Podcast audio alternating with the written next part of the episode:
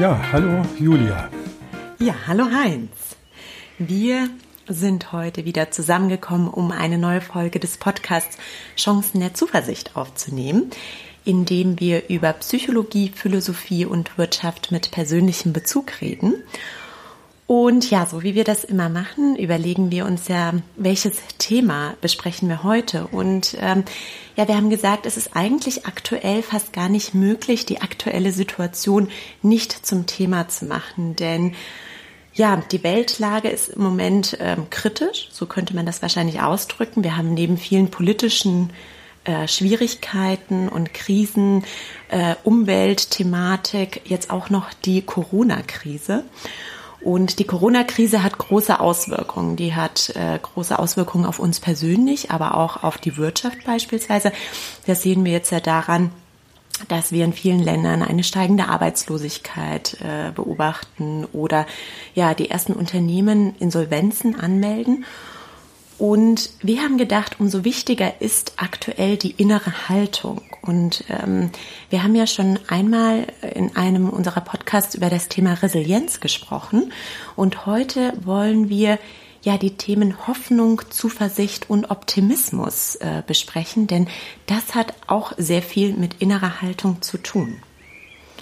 Ja, der Ausgangspunkt war, dass wir mal überlegt haben, äh, wieso heißt unser Podcast denn eigentlich Chancen der Zuversicht? Also wir, haben, hatten ja damals ein Brainstorming miteinander, äh, haben uns äh, zig Titel überlegt und verworfen und gemischt und umformuliert und umgestellt und dann ist äh, Zuversicht geblieben. Mhm.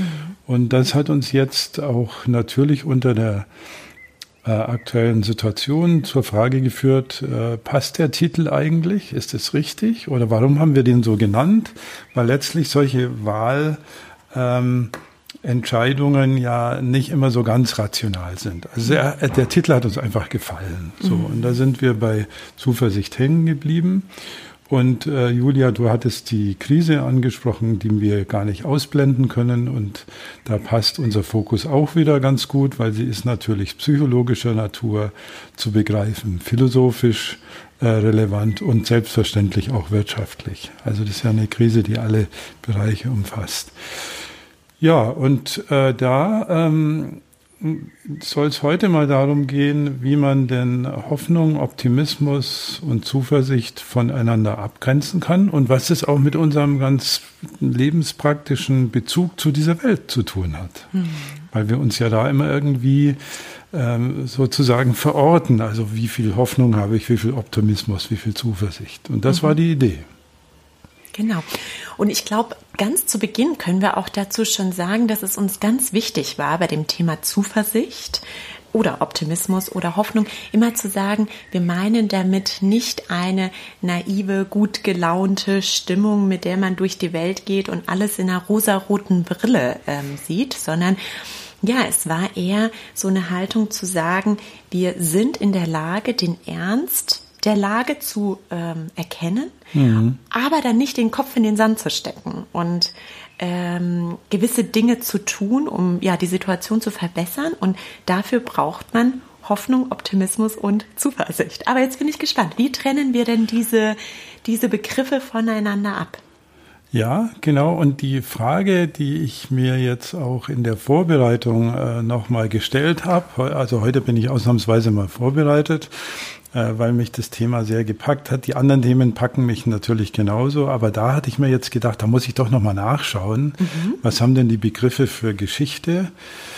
Ähm, und bei, ich würde mal mit Hoffnung anfangen. Mhm. Also Hoffnung kommt etymologisch, also sprachlich, sprachwissenschaftlich im Deutschen zumindest irgendwie von Hüpfen und Zappeln.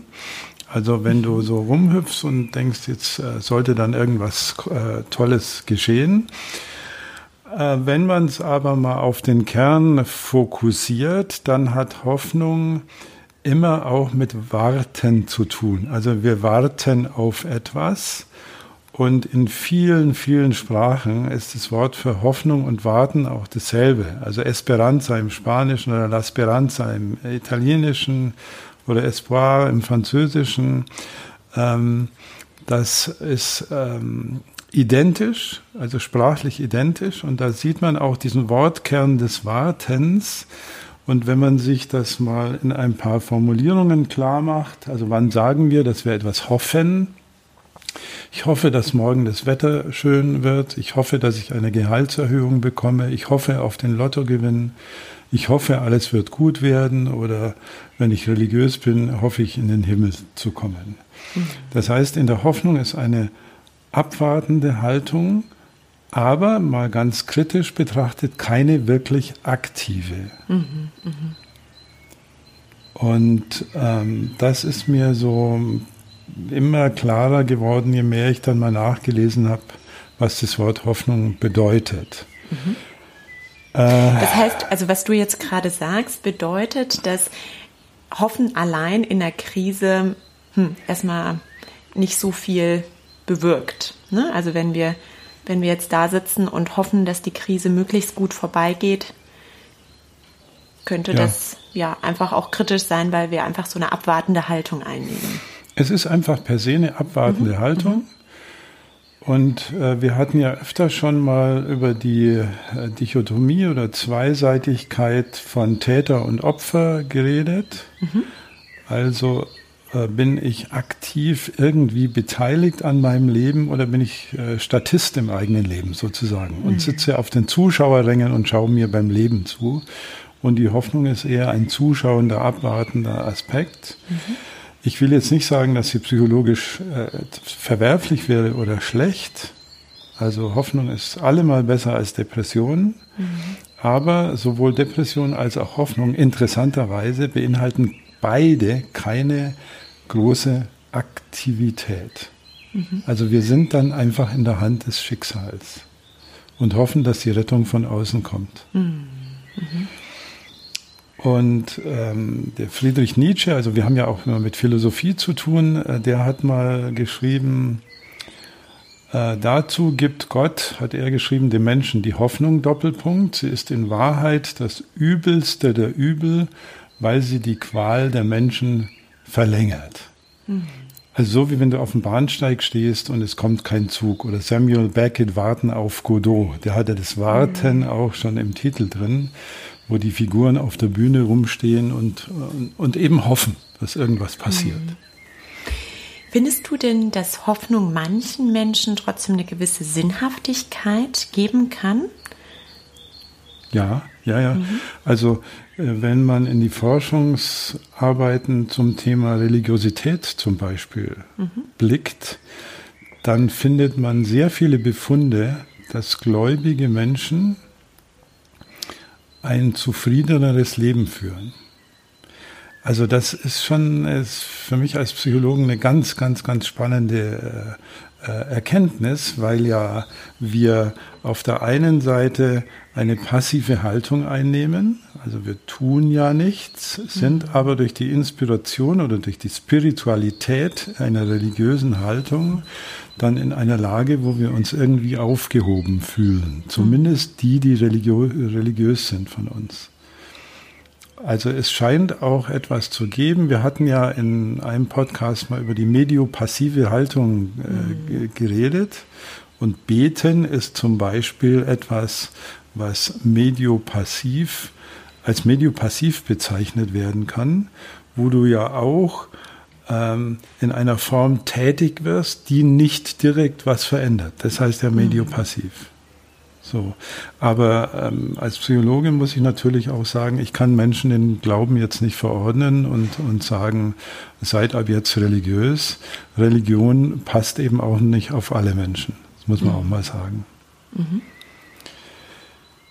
Ja, also so viel vielleicht zum Thema Hoffnung. Mhm. Hast du dazu noch irgendwas, äh, was du im Sinne unserer Hörer wissen willst oder fragen willst oder anmerken? Also ich nehme für mich jetzt mit, dass Hoffnung so ein bisschen zwei Seiten hat. Auf der einen Seite hat Hoffnung, wie du beschrieben hast, eine ja passive, abwartende Haltung, aber kann durchaus mit einer gewissen Sinnhaftigkeit verbunden sein, was dann wiederum ja hilfreich auch in so einer Krise sein kann. Und Jetzt wäre natürlich die Überlegung, wie unterscheidet sich Hoffnung dann vom Optimismus und äh, ja, mhm. in, vielleicht auch Äh, was bewirkt das in, in Kombination? Ja, äh, die Kombination, das überfordert mich jetzt intellektuell momentan. Ich muss mich erstmal auf den Optimismus konzentrieren. ähm, ich bin optimistisch, dass du das noch, dass du das noch schaffst. Na, mal, mal, schauen, mal schauen. Ähm, weil es ist nämlich, es ist äh, ein erstaunlich äh, schwieriges Thema eigentlich. Mhm. Also sich mal mit Begriffen so auseinanderzusetzen, die wir alltäglich verwenden. Mhm. Aber ich halte das auch für extrem interessant, mal darüber nachzudenken, was reden wir eigentlich den ganzen Tag? Und was meinen wir denn damit? Und Optimismus äh, lässt sich am besten vielleicht über einen Umweg erklären, es gibt in der psychologischen Literatur das äh, Phänomen des sogenannten Stockdale-Paradoxons. Mhm. Also wie, wie, wie Stock auf Deutsch und Dale als Name Stockdale-Paradoxon. Mhm. das war ein sehr hoch angesiedelter Admiral. Also Admirale sind sowieso hoch angesiedelt in der, im, im Vietnamkrieg. Und der wurde gefangen äh, genommen und viele ähm, seiner Soldaten auch. Und er hat sich äh, ständig überlegt, wie kann ich denn bei meinen ähm, Soldaten, die im gleichen Gefängnis sitzen wie ich, wie kann ich denn die durch diese brutale Gefängniszeit irgendwie bringen? Also er selbst war ziemlich äh, stabil. Aber er hat festgestellt, äh, dass die Optimisten ähm, an ihrer Verzweiflung zugrunde gegangen sind. Und das ist das Stockdale-Paradoxon, weil der Optimist an ein gutes Ende zu einem bestimmten Zeitpunkt glaubt. Ich zitiere mal Stockdale vielleicht selber, dann wird es mhm. noch klarer. Äh, er sagt, über, den, über dem Glauben an ein gutes Ende an dem du immer festhalten musst, darfst du nicht vergessen, dich mit den brutalen Tatsachen der momentanen Situation auseinandersetzen zu setzen, so schlimm diese auch sein mögen. Also im Klartext, alle die, die sich selbst weiß gemacht haben, an Weihnachten sind wir draußen, Weihnachten kommen wir raus, die sind so ich zitiere nochmal Stockdale, an ihrer Verzweiflung gestorben. Sie haben es mhm. nicht geschafft. Weil dann kam Weihnachten und dann kam Ostern und dann kam Pfingsten und sie saßen nach wie vor im, im, im in ihrem im Gefängnis unter schlimmsten Umständen. Mhm. Mhm. Also äh, Stockdale will uns äh, sagen, Optimismus ist eine auch sehr gefährliche Haltung, ist ja auch eine passive Haltung dann, oder? Ähm ja, ne, insofern ist es ein bisschen anders als die Hoffnung, weil du selber dir einen kognitiven Milestone setzt, sozusagen, mhm. mhm. also ein Datum, auf das du hinhoffst. Mhm. So. Und das ist, der, das ist der Optimismus. Also ich glaube, dass, äh, dass ich an Weihnachten rauskomme. Mhm. Oder ich glaube, dass ähm, ich meine Partnerschaft im nächsten Jahr grundlegend verändern kann. Oder ich glaube dies oder jenes. Also du setzt dir da mit einem Zeitpunkt und mit dem Zeitpunkt hast du dir auch schon die Enttäuschung, die mögliche Enttäuschung, es kann ja mal auch mal gut gehen, mhm. hast du dir eigentlich da schon mit eingekauft. Mhm. Das ist der Preis des Optimismus. Mhm. Dass du massiv enttäuscht werden kannst. Mhm. Und Stockdale äh, nennt es sogar äh, selbst, also er nennt es Selbstbetrug, also Optimismus mhm. als Selbstbetrug, als, als, als Utopie vielleicht sogar auch. Und er sagt eben, man muss beide Dinge im Blick halten. Die brutalen Tatsachen der momentanen Situation. Und wir können da schon auch Corona nehmen. Mhm. So. Mhm. Wir können da schon Corona nehmen. Also die Tatsachen, die, mit denen wir es jetzt eben zu tun haben, ähm, und die Überzeugung, dass es ein Ende geben kann und wahrscheinlich auch wird, aber ohne das mit einem bestimmten optimistischen Datum zu verknüpfen, was mhm. wir ja gerade machen. So, äh, mhm. die Leute werden ja alle ungeduldig. Wir müssen jetzt raus und der Impfstoff kommt und dann ist alles wieder wie vorher. Mhm. Das ist gesellschaftlich oder politisch momentan eine ganz, ganz schwierige ähm, ganz, ganz schwierige ähm, Einstellungs, ein Einstellungsmainstream, weil stell dir mal vor, wir müssten diesen Lockdown nochmal machen. Mhm. So, dann sind alle Optimisten ganz nah dran, in die Depression zu fallen, mhm. was uns als Psychologen sehr viel Sorgen macht. Mhm. So, insofern ist die vorsichtige Haltung, also zu sagen, okay, die Situation ist äh, ziemlich äh, gespenstisch und die Wirtschaft leidet und wir leiden psychisch und wir wissen nicht, wie es weitergeht. Aber es kann eben sein, dass es den Impfstoff äh, erst in zwei Jahren gibt. Und es mhm. kann auch sein, dass es ihn gar nicht gibt, mhm. weil wir viele äh, Viruskrankheiten haben, für die wir über 30 Jahre hinweg keinen Impfstoff gefunden haben. Mhm. So. Und das wäre, also Stockdale sagt, versöhne dich mit beiden Seiten äh, dessen, was dir widerfahren kann. Mhm. Mhm. Mhm. Ja, also vielleicht kein leichtes Thema, ähm, aber es ist eben was, also es ist was anderes als Hoffnungslosigkeit oder die Flügel hängen lassen. Mhm. Also mhm. Stockdale fordert ja beide Seiten. Mhm. Ja, das ist eine sehr interessante Definition, die ich ehrlich gesagt in so einer Art auch noch nicht vorher gehört habe. Und du hast ja auch das Umgangssprachliche angesprochen. Man sagt ja auch oft, das ist ein optimistischer Mensch. Damit meinen wir ja einen gut gelaunten Menschen, der äh, äh, äh, ja auch was Positives darunter versteht. Ne? Also ein gut gelaunter Mensch, der äh, vielleicht die Dinge mal anpackt und äh, ja. äh, zuversichtlich durch die Welt geht. Ähm, ähm, aber das ist natürlich sehr interessant, das mit dieser Definition nochmal zu, zu hinterfragen, was wir damit sagen. Was, was sagen wir da eigentlich damit? Und diese optimistischen Menschen sind natürlich meistens sehr angenehm im Umgang. Mhm. Mhm. Und manchmal denken wir ja, ah, so, wenn ich die Welt sehen könnte, das wäre doch irgendwie toll. Mhm. Aber es ist immer auch ein kleines Stück Selbstbetrug mhm. dabei. Äh, die Kollegin Maya Storch hat es mal sehr genau erforscht und äh, ein sehr illustratives Beispiel von einem Optimisten mal beschrieben, äh, der einfach nicht sieht, dass sein Vater langsam an Demenz erkrankt. Mhm. Und seine Frau will ihm das immer beibringen. Hast du gesehen, der hat zwei verschiedene Socken an und er zieht sich die Hose nicht mehr richtig an und er hat heute früh die Butter im Kühlschrank nicht gefunden. Und äh, der Optimist, den die Frau Storch beschreibt, der sagt, äh, ach nee, nee, ist nicht so schlimm. Also das hat er ja früher auch schon mal, da wird schon nichts passieren und so. Und irgendwann schlägt aber die Realität dann zu. Mhm. Also der Optimismus ist, kann dieser Realität nicht ausweichen. Mhm. Und das ist wahrscheinlich der Punkt. Ne? Also, dass, dass es vielleicht auch durchaus sinnvoll mal ist und angenehm ist, mal auch Dinge zu verdrängen, ja, also so wie du es gerade beschrieben hast, ja. oder da mal zu sagen, ach, es ist nicht so schlimm. Aber wenn die Situation sich dann dramatisch ändert, dann ist es diese Enttäuschung, die die Optimisten sozusagen ja sehr äh, ähm, sehr schwer kommt. Ähm, ne? ja, und, ja, ganz genau, genau. Mhm, ganz genau. genau. Und, und Mhm. Entschuldigung. Das heißt, die Realität äh, und, und die Vorstellung haben dann eine sehr große Diskrepanz, die dann sozusagen zu einer persönlichen Krise führt.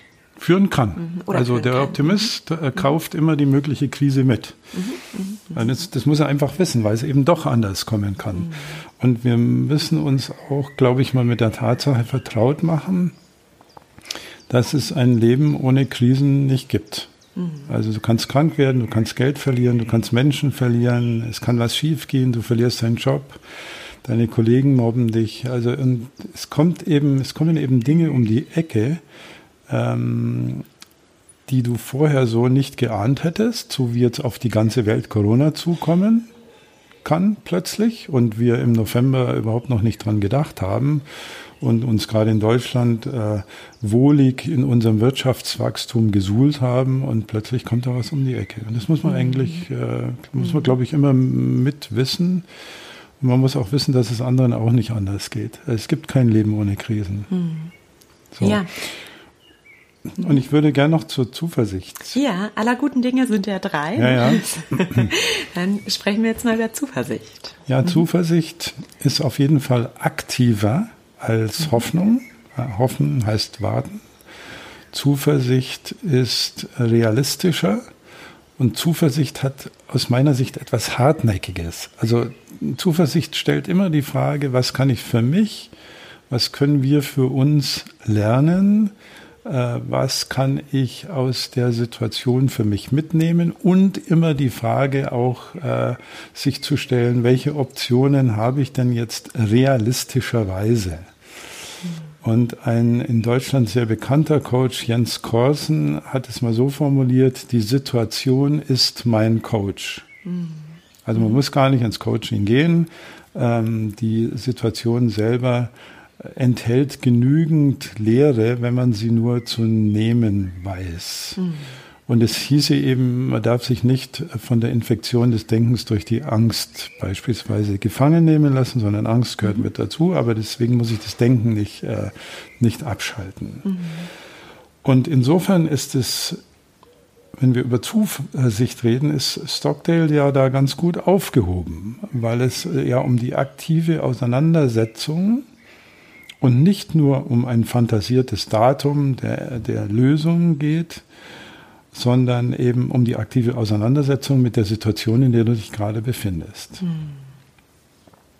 So, also ich habe ich hab mir nochmal, Julia, zum Abschluss vielleicht ähm, drei Beispiele überlegt. Mhm. Ähm, die das, glaube ich, sehr klar machen. Also die Frage, die ich mir gestellt habe, ist, welchen Piloten hättest du gerne im, gerne im Flugzeug vorne ah, sitzen? Ja. Äh, Variante 1, einen, der hofft, dass es gut geht. Mhm. So. Variante 2, einen, der glaubt, dass es gut geht. Mhm. Das wäre der Optimist. Oder einen, der genau weiß, was er kann und der zuversichtlich ist, mit eventuellen Widrigkeiten umgehen zu können. Mhm. Und das ist der Zuversichtliche. Der weiß, wenn wir in den Sturm kommen, habe ich genügend Training und mhm. weiß, wie ich meine Passagiere und mich mhm. äh, ja, schützen kann. Ja, das ist ein sehr schönes, anschauliches Beispiel. Du hast ja die Frage gestellt, also ich hätte lieber den, den Piloten Nummer C. Ja. Ich auch. genau, ja. genau. Und ähm, ja, wir sprechen ja auch über wirtschaftliche Themen, das heißt auch über Führungsthemen und das kann man ja eins zu eins auch auf Führung äh, übertragen. Also wenn sich Führungskräfte fragen, wie gehe ich denn jetzt in dieser Krise ja mit meinen Mitarbeitern um, dann ist das eigentlich auch ein schönes Beispiel, wie man die Führung in der aktuellen Situation leben kann. Ja, richtig. Also, dass wir nicht nur da sitzen und leiden und hoffen, mhm oder uns nur in einem wird schon wieder gut werden äh, mhm. Karussell befinden, mhm. sondern uns mit der Frage auseinandersetzen, wie gehen wir aktuell mit der Situation um, was sind unsere Optionen und was können wir möglicherweise für die Zukunft daraus lernen. Mhm. Ja, und was, was ich auch so gut finde, ist, dass Zuversicht bedeutet, wir erkennen den Ernst der Situation. Ne? Mhm. Also das mhm. ähm, hört man ja immer wieder, ach, das ist jetzt ähm, ähm, ja so ein, so ein naiver Blick, aber Zuversicht bedeutet ja nicht, ähm, das nochmal zusammenzufassen, dass man, wie du beschrieben hast, den Ernst der Situation nicht erkennt, sondern diesen Ernst gerade erkennt, aber dann versucht, ja, einfach das Beste aus der Situation mit den dastehenden Mitteln, die man hat, zu tun. Ja. Mhm. Ich habe dazu, äh, Julia, noch ein Zitat gefunden. Im Internet ja. gibt es ja grandiose Zitatsammlungen, wobei da wird auch manchmal falsch zitiert, deswegen habe ich das nochmal quer gecheckt. Aber ich habe den, den Dichter Friedrich Hebbel gefunden, mhm. den deutschen äh, Dramatiker. Und der hat mal formuliert, der Utopist, also der hat Utopist also Utopist ist, äh, kommt ja aus dem Griechischen von mhm. Utopos, das heißt eigentlich wird nirgends stattfinden. Und der hat also ein bisschen an unseren Optimismusbegriff angelehnt eigentlich. Mhm. Und der hat mal formuliert, der Utopist sieht das Paradies, der Realist das Paradies plus Schlange. Mhm. Mhm. So, und ich glaube, wenn man diese Einstellung zur Welt mhm. hat, dann mal ganz platt gesagt, kommt man irgendwie besser durch. Mhm. Ja, dann würde ich sagen, ist das auch ein schönes Zitat, um heute abzuschließen. Und ähm, ja, ich glaube, wir haben zwischendurch immer äh, wieder zusammengefasst. Deswegen ist das wahrscheinlich gar nicht so notwendig jetzt am Ende unseres Podcasts. Ich wünsche allen Zuhörern einen zuversichtlichen Blick in die Zukunft und uns natürlich auch. Und äh, ja, ich bedanke mich bei dir, Heinz, für das Gerne. Gespräch und freue ich freue mich aufs nächste Mal. Ja, ich auch. Schließlich sind wir die Piloten im eigenen Leben auch. Genau. genau. Okay. Ja, danke. Das ist schön. Danke dir.